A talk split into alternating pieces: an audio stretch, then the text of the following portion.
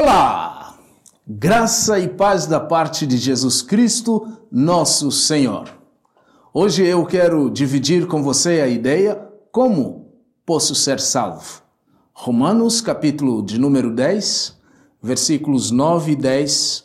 O texto sagrado nos diz o seguinte: Se você confessar com a sua boca que Jesus é Senhor e crer em seu coração que Deus o ressuscitou dentre os mortos, será salvo. Pois com o coração se crê para a justiça e com a boca se confessa para a salvação. Essa pergunta me tem sido feita inúmeras vezes.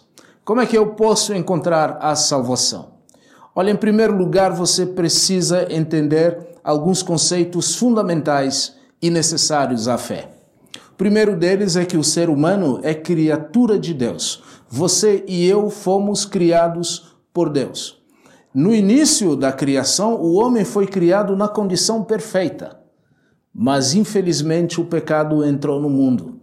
E por causa do pecado, a Bíblia diz, Romanos capítulo 5, versículo 12, o pecado original passou para todos nós. E por conta disso, este homem que foi criado por Deus bom, ele passou a ser um ser pecador e precisa da salvação. E em terceiro lugar, Deus sendo rico em misericórdia, ele criou um meio em como redimir, em como salvar, em como trazer salvação e nova vida neste homem que estava caído e perdido. Você precisa entender isso. Muitas pessoas chegam na comunidade cristã talvez por motivos errados. Ou porque precisava cantar no coral, ou porque gostou um rapaz, uma moça que achou encantador, encantadora, ou porque precisava fazer parte de uma sociedade que acha bonita, que são os cristãos, e imaginando que isso é o único motivo ou o melhor motivo para fazer parte da fé. Não, não é isso.